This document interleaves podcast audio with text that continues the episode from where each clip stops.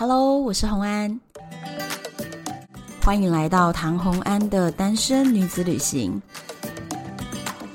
在这里，你会听到关于一个女生旅行会遇到的各种奇遇，一个人旅行的技巧，当然还有异国恋情。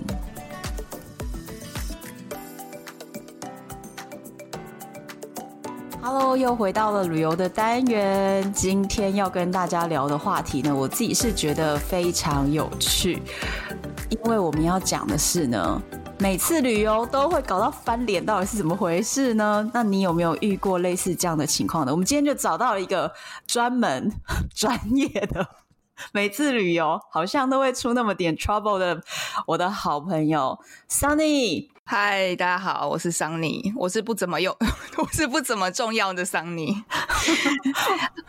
为什么不怎么重要？关于旅游这一块的啊，我是觉得我真的就是很多雷，然后无善果。就是我是一个旅游无善果的人，不太好笑了，直接在开场就说自己没有善果，对，各种吵架，各种翻脸，真的是，就是你能想到都可以想到。你一开始的自我介绍就透露出一股厌世的语气。哦 我觉得完全将这个气氛带给所有的听众朋友，大家都非常想要往下听你到底是怎么样，就立刻可以进入状况。我要讲啊，我跟 Sunny 认识了大概三十年，哎、欸，你这样子出生就有认识了，差不多三十岁，差不多。我们就是从小就认识，你看我这么多年来都有在联系，所以你这中间旅游没有善果的故事，我是不是大概有参与到一半？我 可能八成。我说的参与就是我不是那个跟你旅游的人，因为这样子我们应该也是不会在这里录音。没错，对，都是你去旅游的时候跟别人发生的事情，然后后来就回过头来跟我讲嘛，对不对？对对。所以我们今天做一个大套餐，把这些故事 全部集合在一起。对，如果唐湾是旅游达人，我真的就是旅游雷人，就是雷。好，今天我们就邀请旅游雷人来教大家未来旅游如何不踩雷，好吗？好，可以。好，你先跟大家分享一下，你到底去过哪些地方呢？呃，其实我从小的时候就算是一个很早就出国的人，因为我小时候父母就每年带我出国嘛，所以其实，在高中之前，嗯、我就已经去过很多地方了，比如说英国、法国、纽西兰，然后是什么新加坡、泰国、越南、马来西亚、中国啊、香港，就是这些其实都在我高中之前就都去过了。对，但都父母带你去的，对不对？对对对，我们都跟团。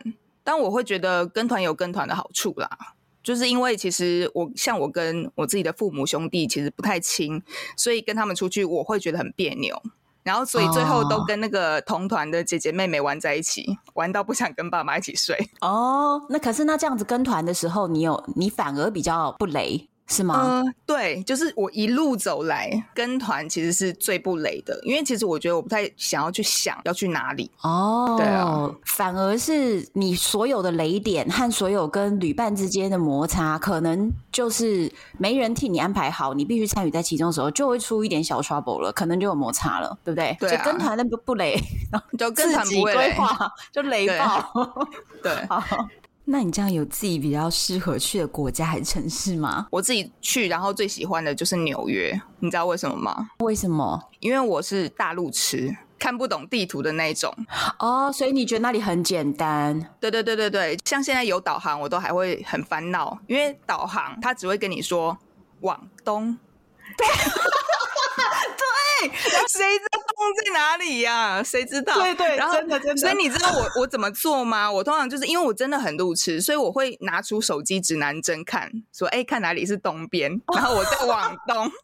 我是路痴到这个程度是真的，所以在纽约最大的好处就是根本不会迷路啊，因为东西南北都是数字嘛，就是走错方向也不用问人，因为右边错了，左边就一定是对的，oh, 就大概是这样。这.是我最喜欢这个城市的很大的一个原因。哦、oh,，所以路痴这是一个关键点，对不对？对啊。我觉得有很多人不太明白路痴的心理状况。你分享一下。我觉得路痴应该是一种病，认真觉得路痴应应该是一种病，脑子里的。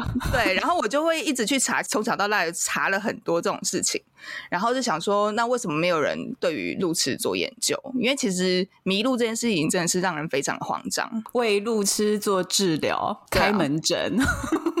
对啊，我我我讲一个我小时候的故事，这可能有点离题，但是你们可以听一下。我记得我小时候有一年过年的时候，我爸带我去他的同学家玩，嗯，我就跟他同学的小孩子在玩捉迷藏，躲一躲，就大家都不见了，就想要找原本的路回去，但是我找不到，就在路边哭。就有一个阿妈跑过来。说啊，你是安诺啦，你别去兜位，就是讲一些台语，我其实听不懂，嗯，我又不知道怎么回他。然后你知道我最后怎么说吗？我在很情急之下，我跟他说：“我迷路啊啦！” 之后阿妈就用很奇怪的眼神看我。我那时候迷路的地方就是在隔一条街而已，但我就是走不回去。路痴这个东西其实对我觉得很烦恼。如果你是自由行，然后有旅伴的话。他们会觉得你为什么不看地图？可是你看了呀，就是怎么样就不懂嘛。然后他就说：“为什么你不找路？像路痴这一点也是要事先讲得很清楚，就是对方要知道你是路痴的的等级，可能到了十了。就是，可是问题是，我觉得很多人都觉得路痴是开玩笑，这，就是我觉得比较烦恼的一点。我是理解有一些人真的是很路痴，因为我妈就是个大路痴。嗯，但是我觉得或许有一个程度的差别。很多人会以为说，哎，你只要稍微看一下 Google 什么的，其实还是可以找到。人家以为是不看地图你就辨认不了，但其实有的路痴是就像你说的，看地图就跟天书一样啊。对啊，所以还是还是辨认不了。对，所以变成你要跟朋友出去的时候，你就必须先让他理解到你路痴的等级，那他真的可以接受，这样或许比较不会在这方面出问题，对不对？嗯，不然对方就会一直翻脸啊。对啊，真的各种翻脸，然后我自己也很慌张。那你现在哦，我现在还是路痴，这东西不会改变啊。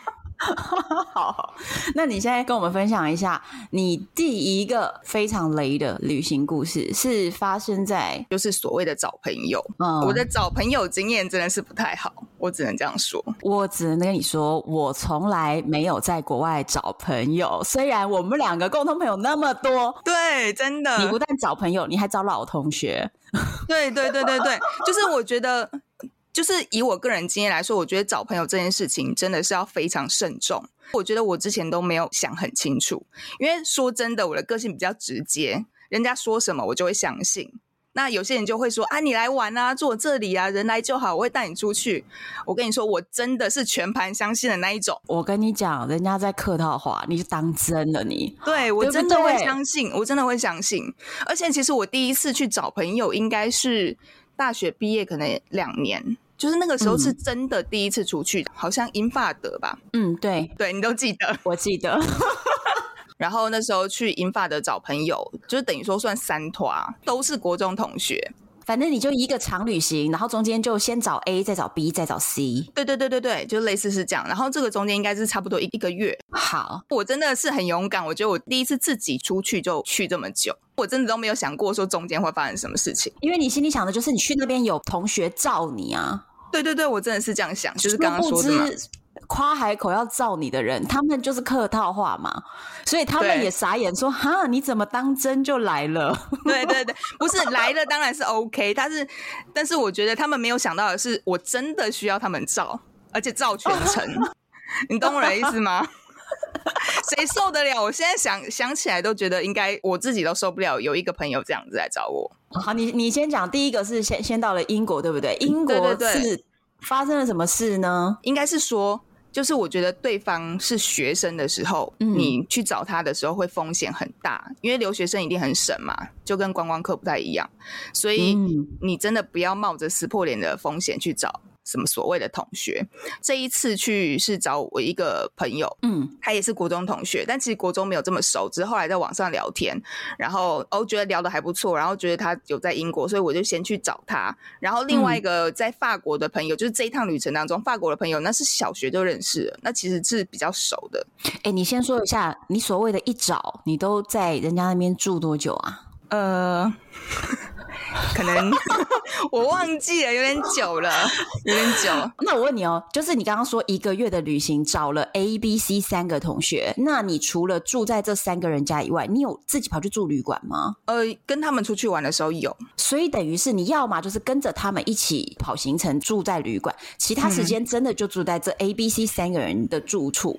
对，基本上那个时候一开始是这样想的，然后一开始那时候这样想的时候也觉得可能没有问题，但是因为出去了就会，你知道，就在那边就发生各种不爽了，所以 逼得你必须自己去。就在当地找可能什么 hostel 啊什么的之类的啊，那我知道了，因为你一开始真的想的很简单，就是说去找朋友，然后就直接住他那，那这样子又可以省一点预算啊，又可以大家很多时间可以聊天啊、相处啊，就没有想到呢，对方可能没料到说，好、啊，你一来就住两个礼拜吗？这样子，对不对？所以这可能就是一个问题。我觉得对方对方是有预料到，就是那时候去要去住，可能当时都有沟通好，但我觉得或许对方也很天真。对对对对对对对对，就他们也没有接待过远方来探望的人呐、啊。对，因为刚刚讲到留学生嘛，嗯，那时候出国的时候，因为就是一个观光客的心态。对，我印象很深，我去找我那个英国的朋友的时候啊，就是跟他的一群同学、嗯、加上我，我们一起出去玩嘛。对，我记得那时候好像大家要 share 吃饭钱，嗯，当然就是一个人先付，再拿钱给他。嗯，英国就是一堆硬币。对，我那个时候把钱给我那个朋友的时候，我就说了一句。不用找了哦，结果对方这样回答我，在我印象当中，他是非常不客气的凶我说：“什么不用找？你当我乞丐吗？还是要饭？”他的意思大概就是这样，就是可能他们有一个文化是他们 go Dutch，就是大家都算清楚一点。然后你这样的态度，其实你没有什么不尊敬的意思，但是他却觉得大受冒犯哎。对对，因为我其实有点吓到，我想说我不知道这种会惹怒人，因为对我来说，我只是觉得硬币很多，然后我其实又分不清楚。所以干脆不用找了。可是对他们来说，就完全的，好像一副你旅游来当大爷，钱很多吗？这样子。对啊，对啊。哦，所以其实观光客跟留学生真的会有一些价值观本质上的不同，所以其实是会有小摩擦的吧？对，觉得那时候可能也没有讲清楚。譬如说，好了，你招待我来，你可能自己有一个预期，就是譬如说，我就住在你家，那你没有跟我收住宿费，对。照你的想法，你可能觉得我是来白吃白住的，所以既然你来住，嗯、没有给住宿费，那你要做一些家事，或者是我跟你去超市的时候，你就要负责提东西。但是我觉得这种东西你可以好好的讲，嗯，就是我觉得像这种事情是，如果你觉得对方应该要付出什么的话，我觉得可以明讲，就是不要说可能给给你各种眼色，或者是用言语酸你。因为那个时候我是第一次出去找朋友，嗯，而且又是这么长的一段旅程，对，而且又到异地，你真的是会各种，而且会比较依赖，我觉得会真的会忍不住的想要依赖在那边比较熟门熟路的朋友。像我刚刚讲的，我是真的相信你是会带我去这里那里那里，你懂我的意思吗？我真的相信说你会带我去这么多的地方，然后我，所以我真的没有准备。我没有心理准备，说你会这样用这种态度对我哦。因为当时其实大家都是大学毕业，然后在国外留学的那样的一个年纪，所以其实也不算是一个出过社会的人。其实简单讲，有点是个孩子啦，就是一个大孩子的一种状态。嗯、所以我觉得很多时候，或许这些在国外留学的朋友，他心里也是想着，他也想要尽地主之谊，所以他会讲出很多他自己不能真正执行的一些很好听的邀请的话。他可能说：“哦，你人来就好。”啊，你就找我啊，都靠我安排啊，这我地盘呢，可能就会哎轻松的就夸下了海口，但是他自己夸下海口的这些事情，他可能做不到。对，就像其实我妈，她也有就是朋友在世界各地，嗯，然后常常她的那个婆婆妈妈的朋友也会说啊，你就来找我玩啊，但是我妈讲说她从来不会去哦，真的，她从来不找，我就想说啊，我妈真的是。我应该听他的话的，听妈妈的话，真的。因为像我自己的话，我是没有像你这样，就是直接去找朋友，而且去住到国外朋友家。嗯，我甚至连很多朋友在国外，我们在同一个城市，你说见一面吃个饭吧，这可能是最多只做到这样。嗯嗯，因为我觉得对方还是有他的生活。对，那可能说不定啦，因为其实你知道，我为了这个事情有被我国外的朋友骂，哎，嗯嗯，他们就说你怎么这样啊？你来了你也不来我们家坐坐，你为什么不怎样怎样？你为什么不安排时间？你怎么来了就这样走啊？你不把我当朋友？他们其实是会有点感情上的受伤。但我跟你说，其实他真的只是你要你去坐坐而已，你懂我的意思吗？就是做完其实就 OK 了，可以了。就是就见了一面就好了。我觉得真的是，所以自己就是要赶快走就对了。对对对对对，我觉得我刚好跟你是两个极端，就是你可能在朋友的这个邀约上面，你把他的客套话全当真了，但是。我把他们就算是真心话，我也把他们全当客套话，所以我几乎不太找朋友。可是你就就都去了，然后那段旅程还有去找法国的朋友，法国的朋友也是留学生，嗯、他其实就真的很节省，而且其实我记得我在他家好像也只有一两页。他就是真的有帮我订那个青年旅馆哦，那他其实这样以留学生的朋友来说，也算是挺贴心的。对对对，嗯，当然我们还是会一起出去嘛。就是我记得那一趟我走了非常非常非常多的路，嗯、可能 人生走就是没有没有没有预想过会走这么长的路。我那时候是穿个靴子还是什么，就是不是很好，好看的。对对对对，就不是很好走路的东西，然后你就会真的是走到。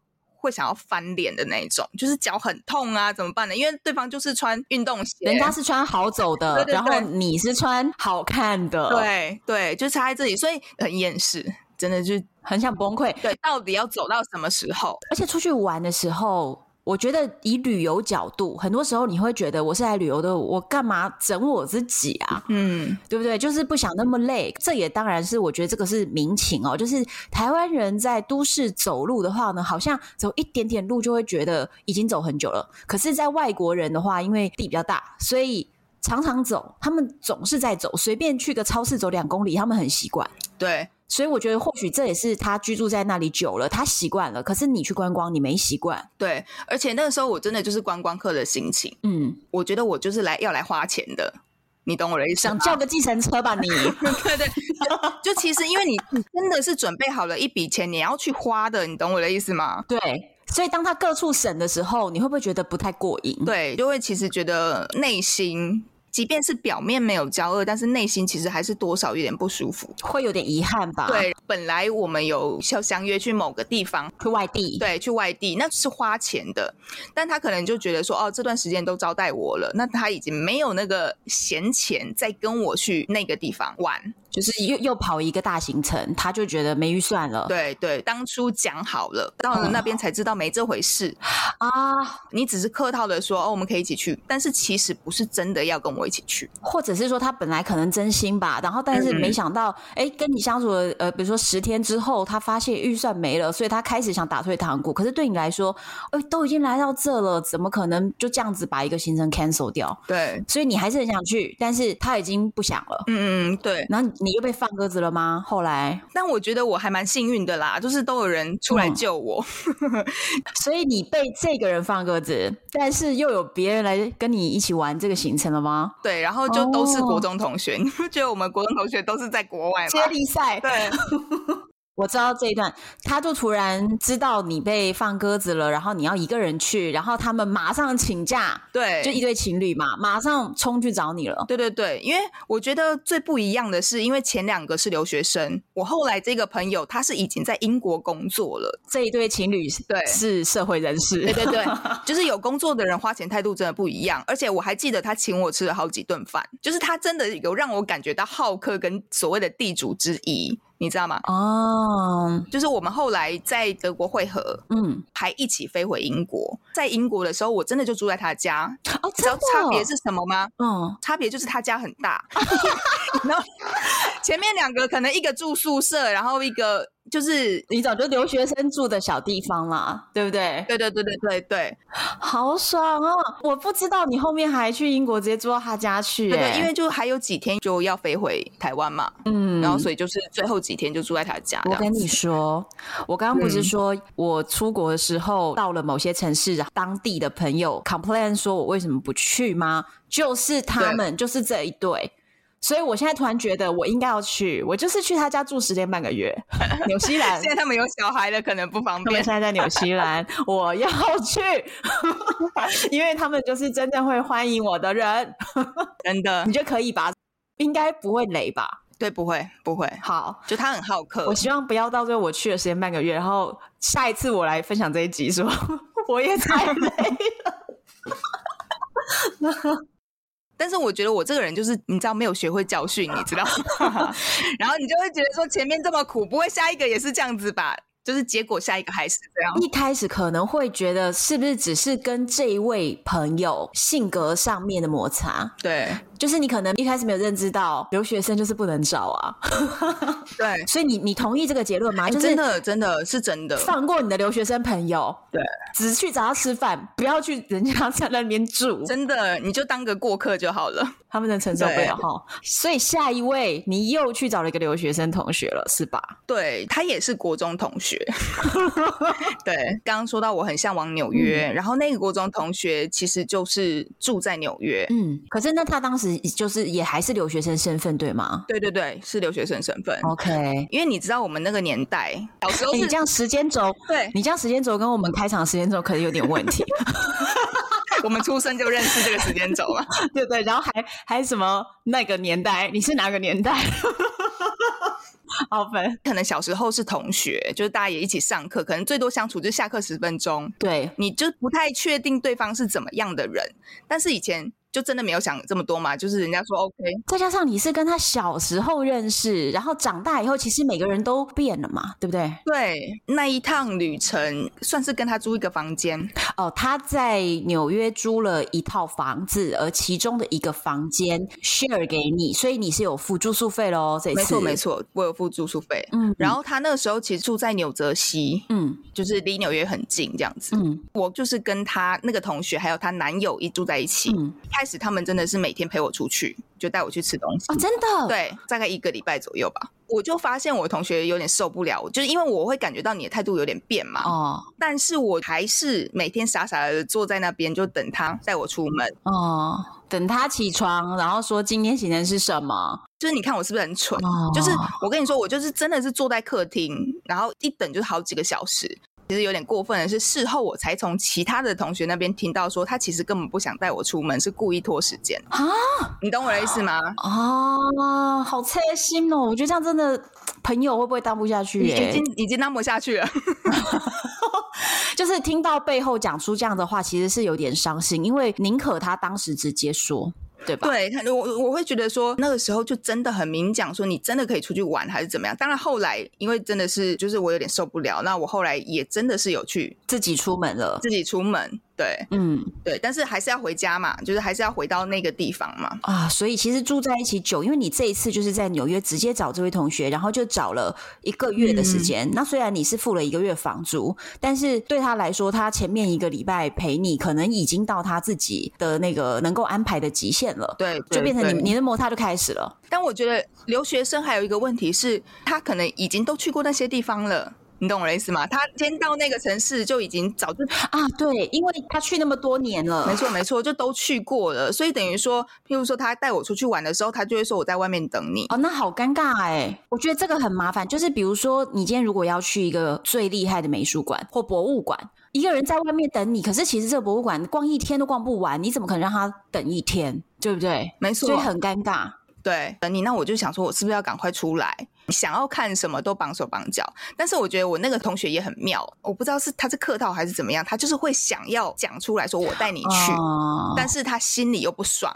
你懂吗？有一些人是这样子，我我觉得这是一种比较相怨的性格，哎，他不喜欢的事情，可是他却没有办法直说，因为有些人他其实就是说不出口，对，对，那当他说不出口，可是他的脸色可能又不好看，然后他的态度可能也会展现出来，所以你就变成觉得有点无所适从了。对，其实就算是有朋友来访吧，我觉得他已经去过这种博物馆什么的，嗯、其实。嗯真的是可以让你自己去哎、欸，因为他在外面等，反而是你也没有办法尽兴的玩呢、欸。对对对啊，我就觉得说你可以跟我明讲说哦，这个博物馆可能逛就要一天，然后你可以自己去。嗯，我觉得这个都是可以明讲的，就是不用说你好像非得陪我出去不可。嗯，就是我觉得我那个朋友的性格也是有点，就是讲不出大实话的人。对，所以反而就造成了一些摩擦了。对，他每天到底多晚出门？哦，我跟你讲，就是从他住的地方到纽约大概还是要二三十分钟。嗯，你也知道很多的店都五点就关了，对。然后你知道他都是播到三点半，什么四点下午？对，对，太崩溃了。那这样子就是等于你整个大白天你就在坐在客厅等他，对，是真的。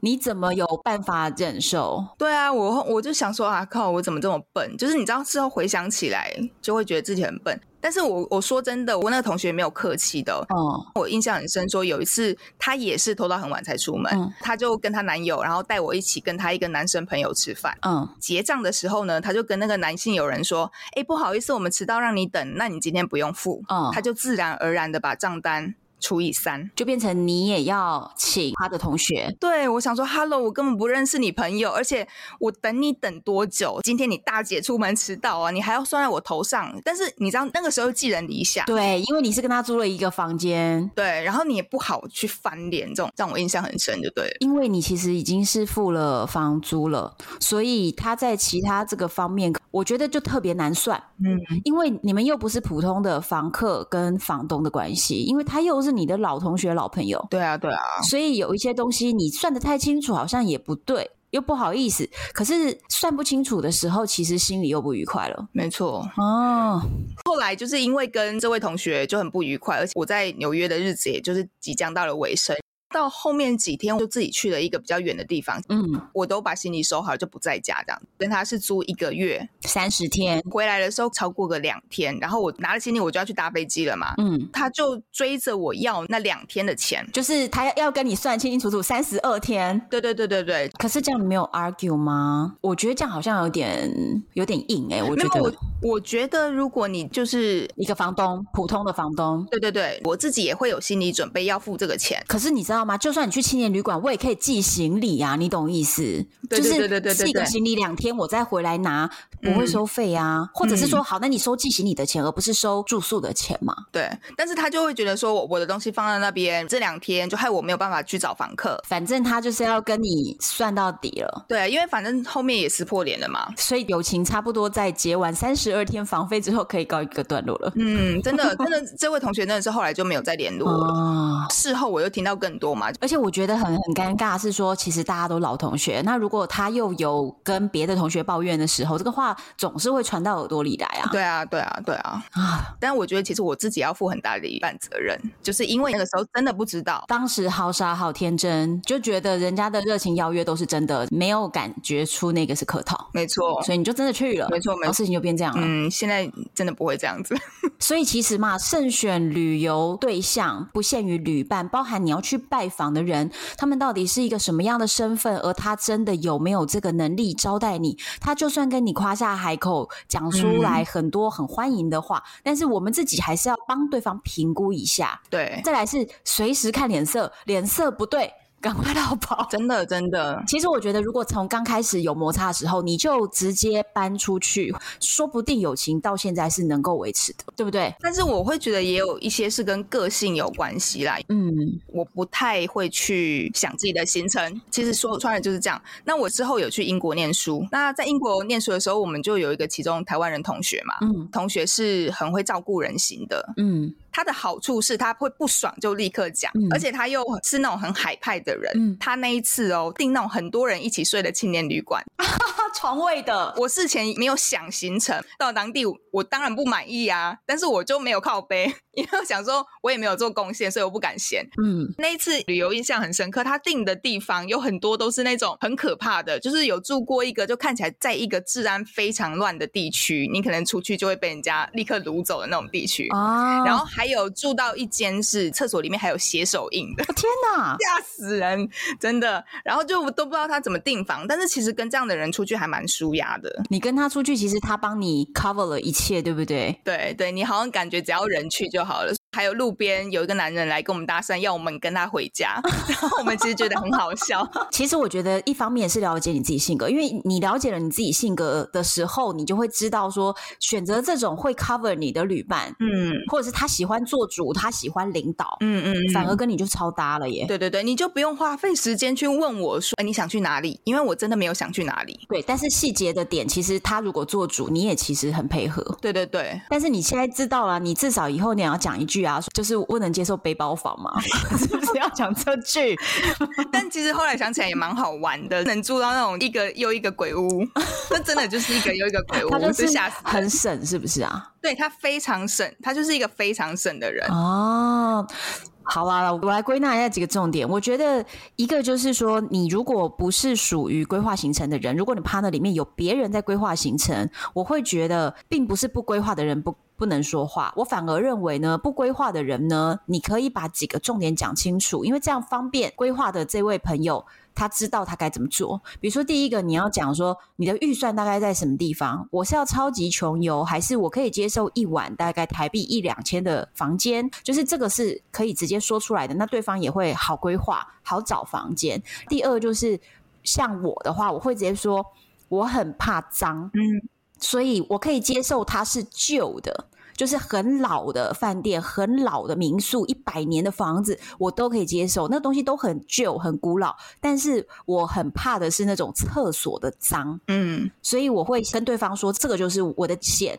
所以我会希望住宿点在这个部分帮我留意。然后再来是，如果是我有跟别人同房，嗯，大家住在一个房间里哦，其他部分都还好。我最在意厕所，嗯，每一个人使用完要维持它的干净。哦，对，这很重要。对，我很在意这个。然后我有一个很好的。旅伴叫拉萨，有听我一大堆这个节目的朋友都知道拉萨谁。我第一次跟他合住的时候，我就说我介意的是厕所嘛。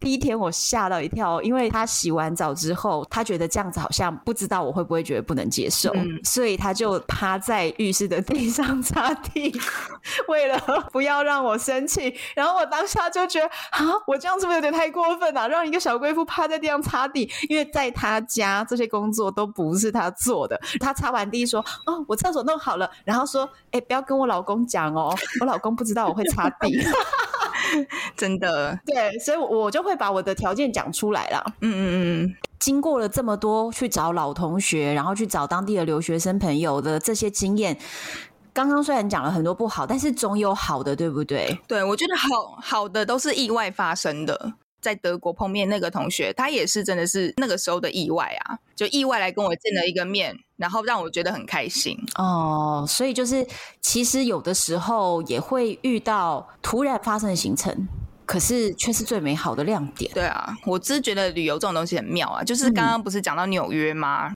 那个时候很妙，其实我刚好 PTT 找到在纽约的华人。哎、欸，你太酷了吧！就是跟同学处不来，可是却在 PTT 上面找到救星吗？有两个男生是让我印象很深刻的。嗯，其中一个就是他在西岸念书，嗯，放假的时候妈妈来找他玩，嗯，所以他就在 PTT 讲说他一个人不知道跟他妈妈要去哪里，所以他就整一个，希望有一个人可以陪他一起，就是跟他妈妈一起玩。太妙了！对，我就回信给他，我就真的这样一起，我跟他跟他妈妈。所以你真的在纽约跟一个陌生人一起陪他妈妈？对，你们是去哪？你是去哪？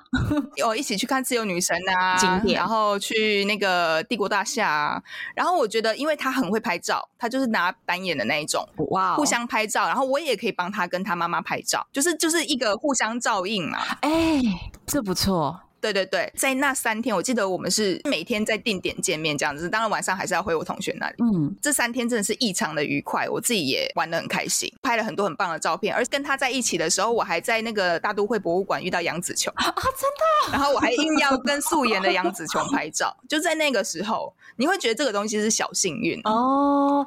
觉得其实你刚刚说的就是他跟他妈妈一起找了你，但是我觉得这样特别好，因为如果他没有找你的话，他跟他妈妈变成没有合照了。对对对对对，或者是他要一直找路人合照，可是你知道有一些旅游景点，你把相机交到路人手上是非常危险的事情，就是人家拿了就跑，也是有这种事情，是有可能，所以反而变成哎，你可以帮他们合照，而他又可以帮你拍照。这样你就会比较好看的照片。然后另外一个也很妙，那另外一个是那个 PTT 的网友也是，嗯，那时候我到 DC 玩找住宿，刚好他是那一段时间刚好不在，所以他就出借他自己的 flat 哦，住宿免费。他在 PTT 上开的条件就是最后请拿钥匙给我的，也就是他的学弟吃顿饭就好了。OK，对，然后他的 flat 超大，就是也是那种开放式空间，然后我很爱哦，真的，就是我非常非常喜欢，就很像美剧里面的那种地方，就是你在网络上找到一个。完全不同于青年旅馆或 hotel 的地方，没错，它反而是一个很有当地的味道、很有文化、很有生活感的一个住宿点了。对，就是非常有生活感。妙的是，那个时候 PTT 的网友也不像脸书是没有照片的。哦、后来是不知道在什么因缘机会下，就是我加了他的脸书，他就其实就是一个帅帅的，然后很优秀的人。哇，其实你不觉得回想起来我们都很勇敢吗？对。他敢让陌生人去住他的 flat，、嗯、然后也不怕我偷东西。哎，真的，我也真的很勇敢，我拿了钥匙就去住了。你不 你不觉得吗？很有趣。对，但是这个是一个很美好的回忆。可是你始终没有见到他本人，对吧？哎，没有。到后来加了脸书，基本上我加了他脸书，我也没有跟他聊天，但是你就知道是这个人。然后他偶尔会来按个赞，太奇妙！哎，我突然觉得你这段经历可以延伸出 拍电影，是不是？一个小说剧本，然后把它翻拍成电影。你住在他那个房子里面，其实是可以从很多细节上面看到这个人他是一个什么样的性格，其实是猜得出来的耶。对，他的兴趣啊什么，你可以在那个房间的蛛丝马迹里面感觉到。嗯、其实我觉得应该要发展出一段恋情才对。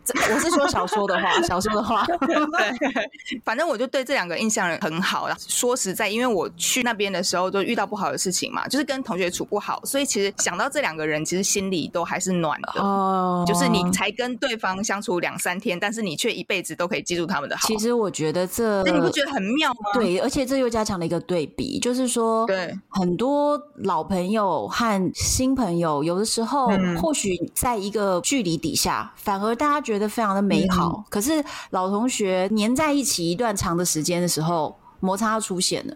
我我所谓的旅伴是你每天都要你看我，我看你，嗯、这种要是不合，就是非常容易把跟对方一生的相处的 quota 都用完。对，就在那短短五天，你就觉得以后真的不用再相处了。所以人家才讲啊，就是情侣啊，结婚前一定要去旅行，嗯、真的，因为旅行就是一个考试。嗯，如果你可以通过旅行的考验呢，或许往后会比较顺利一点。对啊。因为旅行不等于平常的生活，你会在这个旅行当中遇到了很多不一样的意外的一个状况，嗯，然后就激发出你真正的性格出来。这个时候你才知道，哦，原来这个人是这样子。而且你真的是那在在几天当中，你是很密集，你可能二十四小时，你们甚至可能住在同一间旅馆的同一间房。对，对，那我觉得那个其实有点可怕。就是你要嘛，你就是找一个可以分头去玩的旅伴，然后不然就是你们的想法对旅游的想法一要很相近，不然真的是凶多吉少。我 只能这样讲，而且我跟你讲，我的听众都知道一件事情，嗯、就是我常常说，要跟我一起出去玩的人，大家要一起不踩刹车，不看价格。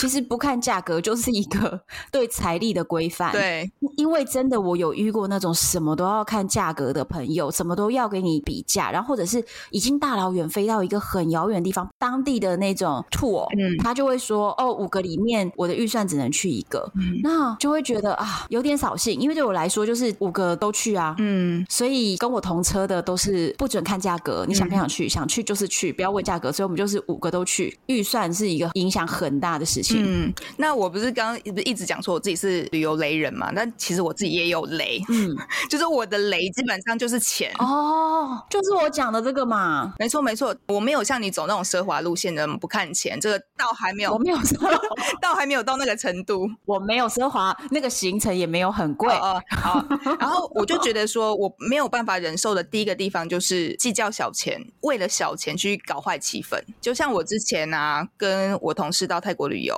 他对钱比较斤斤计较。我们某天要去一个泰国很大的市场，恰图恰市集哦，那一定要去的。饭店帮我们叫计程车嘛，哦、然后但是我们一上车，那个计程车司机就是喊价，他不跳表。OK。然后他一开一开口喊，好像就是喊两百五十泰铢吧。嗯，那个同事就开始跟他吵。说要百 meter 哦，然后司机就不要跟你说，两个人就在计程车上吵起来，吵来吵去，司机还差点在路边停，搞到后来就是司机也不爽，他就说不然一百五十泰铢。嗯、他讲到一百五十的时候，我就觉得好了吧，可以了吧，嗯、不要再吵了。同事也没说话，但是他就是在那里生气，整路都在生气哦，气到最后我就说车钱我来付哦，就是你知道最后那个一百五十是我付掉了。下车之后，我同事就拿着手机跟我讲说。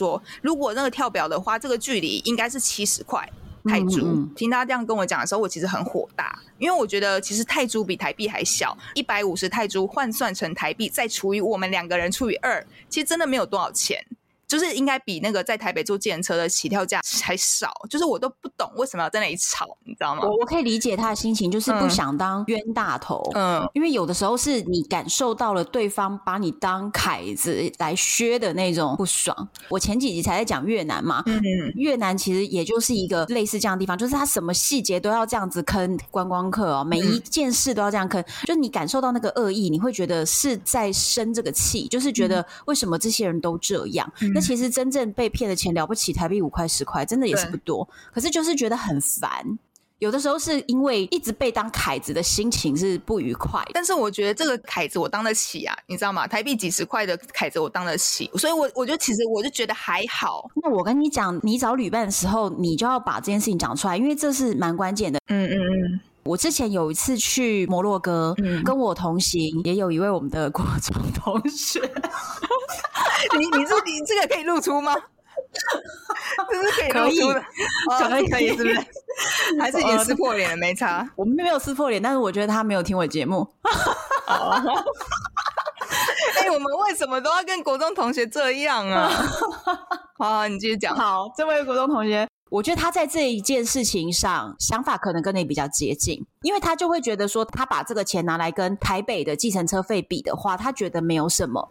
那个时候是我们五个人拖着大行李箱从火车站走出来。你知道，当一个旅游的人拖着大行李箱的时候，相当于你头上有一个光芒在闪着，凯子，凯子，凯子，你知道吗？哦，我知道。这时候你最好被削了，而且你根本没办法扭头就走，因为你行李那么多，而且你比如说你非得要去赶一个车，赶个飞机，所以拖着行李是最容易被削的时候。其实我都知道价格，因为你知道摩洛哥我地盘嘛，那摩洛哥并没有那个类似 Uber 这样子的东西哦。他就跟你喊价，那其实喊价这个时候就是靠气势，嗯，因为他给我喊了一个大概五倍的价格，哦哦哦，那我就说我不要太贵了。喊价也是很简单啦，就是他一定想载你嘛，那你从火车站出来，你也不可能大家拖大包小包行李，你走多远去拦路边的车也是不现实。嗯、那当下做法很简单，就是我直接说太贵了，转头不理他，我们就所有人不理他就好，他等一下自己会过来降价的，嗯，因为他们就是在那里排班，他今天载不到你就变别人载，他跟我谈不拢，别人就围上来了，所以他也有他的竞争者，所以我就觉得不要理他就好。可是呢，我们的这位国中同学呢，就在旁边说：“我觉得这价钱没有什么啊，就跟台币差不多，就是台币才两百块，台北随便坐坐也要两百。”我说这不是问题，我不想当一个冤大头。嗯，那我觉得也不难，就是我也不需要大吵，我也不用拖很久，我就是不讲话，过一会你就会过来降价了，嗯、就这样而已。那所以当下其实我的心情是溢价也是我在议。你只要在旁边再多等个三分钟，不要讲话，不就降价了吗？嗯，我觉得关键点是因为他后来就是一直有情绪，因为其实像是我，就是假设今天真的被削了，嗯，削了就削了，就是我不至于去好几个小时让自己不愉快，我觉得那样子划不来。没错啊，对啊，我其实蛮受不了旅行的时候旅伴一直生气，我觉得我很反感这件事情。因为我觉得大家出来，请把神经都放粗一点。本来就是啊，我觉得是这样子啊。对，每个人如果情绪都要这么大的时候，大家都一直在一个车子里，在一个房间里，或是一直在同样的地点旅行，那你的情绪永远这么大，其实是很影响别人的。对，然后我觉得我还有一个雷，我不知道那个是不是你的雷。你这样看，第二个雷就是。宁愿东查西查，也不愿意停下脚步看看身边的风景啊！这这是什么意思？你知道吗？就是譬如说，我之前有一段算是蛮愉快的自由行经验，嗯、是跟我以前一个前同事去大阪玩。嗯，应该是说他常去，他趁着这个机会去买个东西补货，然后顺便陪我玩。嗯，那个时候其实是我第一次去大阪。嗯，我没有去想说我要去哪里，所以他就是在每天的前一晚问我说：“你想去哪？”然后列几个点，然后隔天就去。嗯，嗯，然后我们的 tempo 就很一致，就是我今天走了，脚酸了，我就是要吃东西，嗯、我就是要坐下来，旁边找家店我就进去了嘛。对，他就会等一下，我先查一下，然后就开始 Google 各种的评价。我当下的心情就是，我现在我旁边我看到我那那一家我就要进去，因为我太累，我不想再走了啊。我懂了。然后所以光他查的那个五分钟，我都已经快爆炸哦，就是就是会这样子。其实真的是旅行 tempo 不太一样哈。对。可是我也确实是，我觉得我没有那么依赖 Google 评价或者是网络上分享。对啊，那个不一定是真的。网络上分享的这个人，他的口味可能跟我又不一样。没错。所以他觉得好吃到爆炸，说不定我觉得很难吃。就也有可能，嗯、所以我没有过分的依赖那些东西。我有的时候也会觉得旅行中需要一些小小的意外，嗯，就是路边看上一家顺眼的，或许我就开发了一间新的，然后没有人知道的，网络上从来没有被分享过，但是我觉得很棒的一个地方。所以我也是喜欢有的时候旁边的店感觉不错，我们就进去了试试看。对，我会喜欢这样。我有一点受不了，有一种人哦，疯狂的跟随着 IG 上的景点。哦，没错，没错，没错。然后后每一个点它都一样，要走到同一个点，然后甚至要取一个一模一样的景，拍同一个角度的照片。没错，我觉得太烦了，就是旅游。可以参考别人，但不是 copy 别人。嗯。我觉得还是要有点自己的风格和你自己去探索与发现。我觉得这才是旅行的精髓嘛。对，硬要踩点踩成这样，我也是崩溃耶。对，Temple 比较想见那个朋友啊，我们是真的是脚酸，然后随便走进一家店，你知道那个老板不会讲任何的英文，菜单也全部都是日文，嗯，我们也看不懂。对，我们真的就是盲点呢。我觉得其实还蛮有趣的，就是你都不知道上来的东西会是什么。我觉得这个也是个有趣的经验啊。对，这就是你自己的小冒险嘛。对啊。刚刚其实不是有讲到说去法国嘛，走很多路的时候，我们就走到一个小镇嘛，葡萄园其中一个小镇。我也是记得在那边吃过我人生最好吃的一顿一顿法国菜哦，真的是出其不意的、意料之外的，让你印象深刻的事情。那你未来的旅游经历了这么多之后，你有找到适合你自己的旅游方式了吗？我觉得我现在比较 prefer 一个人啊，真的，对对，因为旅游要在一起的时间很长，对，我会觉得不知道老了还是怎样，没有这么多的能量去应付人人的问题。OK，就是我我最近在看一个那个台东都兰有一个可以进修的地方。就是他是大概一半旅行，你有一个人旅行过吗？不算有，还没嘛，对不对？嗯、对。好了，我祝你今年一定要挑战成功，好不好？我觉得你应该要尝试看自己一个人旅行。我觉得一个人旅行确实是有很大的收获，而这个收获呢，你有了旅伴，你就完全不一样了。所以一定要一个人。我自己这么觉得，是哦，是怎么样的一个感觉？一个人旅行，我觉得人呐、啊，你就算觉得你再怎么不依赖，你就算觉得自己如何的独立，只要身边有人，我们往往都会有依赖的时候。那你自己不自觉的，一个人旅行的时候，会遇到很多的状况，是你连顺便问一个说：“哎、嗯，我们中午吃这个好不好？”你连这句话都不用问，你身旁没有人，所以你只能问你自己。对，就你问你自己，你只能问你自己，你只能自己决定。比如说下午去海边走走好不好？嗯、你不用问别人，你问你自己。你会开始在这个旅程中学习到，嗯，怎么跟自己的内在对话。嗯、这个时候，你只能真诚的去感受你自己内心，我要不要？你会发现哦，这件事情很妙哦。很多人在这个时候才会理解到，嗯、原来我这么没想法，原来我这么没主见，原来我从来不知道我自己要不要。就是没有一个人说要去干嘛的时候，他突然什么都不知道了，感觉是一个自我觉醒的一个过程。我觉得是、欸，我觉得是，而且再来是你中间可能会遇到一些困难，嗯、比如说你订的车没赶上啊，或者是找不到住宿点。嗯、而这种时候呢，一般我们有了旅伴，我们可能会跟旅伴一起抱怨一下，发泄一下，没错，再找下一个解决方案。可是如果你只有自己一个人，你只能自己安慰你自己，因为没有人可以陪你一起抱怨。嗯。没有人可以陪你一起发泄，真的，你只能自己排解掉你心中的当下的不愉快，当下的任何状况，你要自己去解决它。所以这就是自我觉醒过程，绝对是的。嗯。我希望你今年可以感受一下，然后最后或许你会理解到，你真的喜欢一个人旅行，还是你会知道你更适合什么样的旅伴？我觉得都有可能。嗯。对，但是毕竟到目前为止，我觉得好像先挑战看看一个人是不是？对对，因为因为因为我觉得太多不愉快的经验了，发生这么多不愉快的经验，就是我我真的会去想这件事情，说我可能也很有问题，就是可能是自己。对对，那但是你还、嗯、还不确定，没关系，我们在一个人旅行之后自我觉醒，说不定一个人自我觉醒的旅程之后，可能你在。对于跟旅伴相处上，又有完全不一样想法，也可能真的也是。好，祝你今年达成那个目标。希望我不要再当旅游雷人。哎，你知道吗？我们现在是有录音的，而且是公开的。所以如果你今天没有达成这个目标，怎么样？你就怎么样？我就 一定要说要怎么样吗？要怎么样？对，我现在就是要在这里逼你。你去以后回来，我们顺便还可以录一集。你去台东都兰玩了什么东西？呃，但是但是如果你没去的话，怎么样？嗯，录一集忏悔，我就请你吃大餐。多大的餐？你现在已经在这边讲了多大的餐？我都已经冒冷汗了。那就 至少一千块以上的大餐，好不好？Yeah! 可以吗？一千算吗？一千算大餐吗？耶、yeah. 好。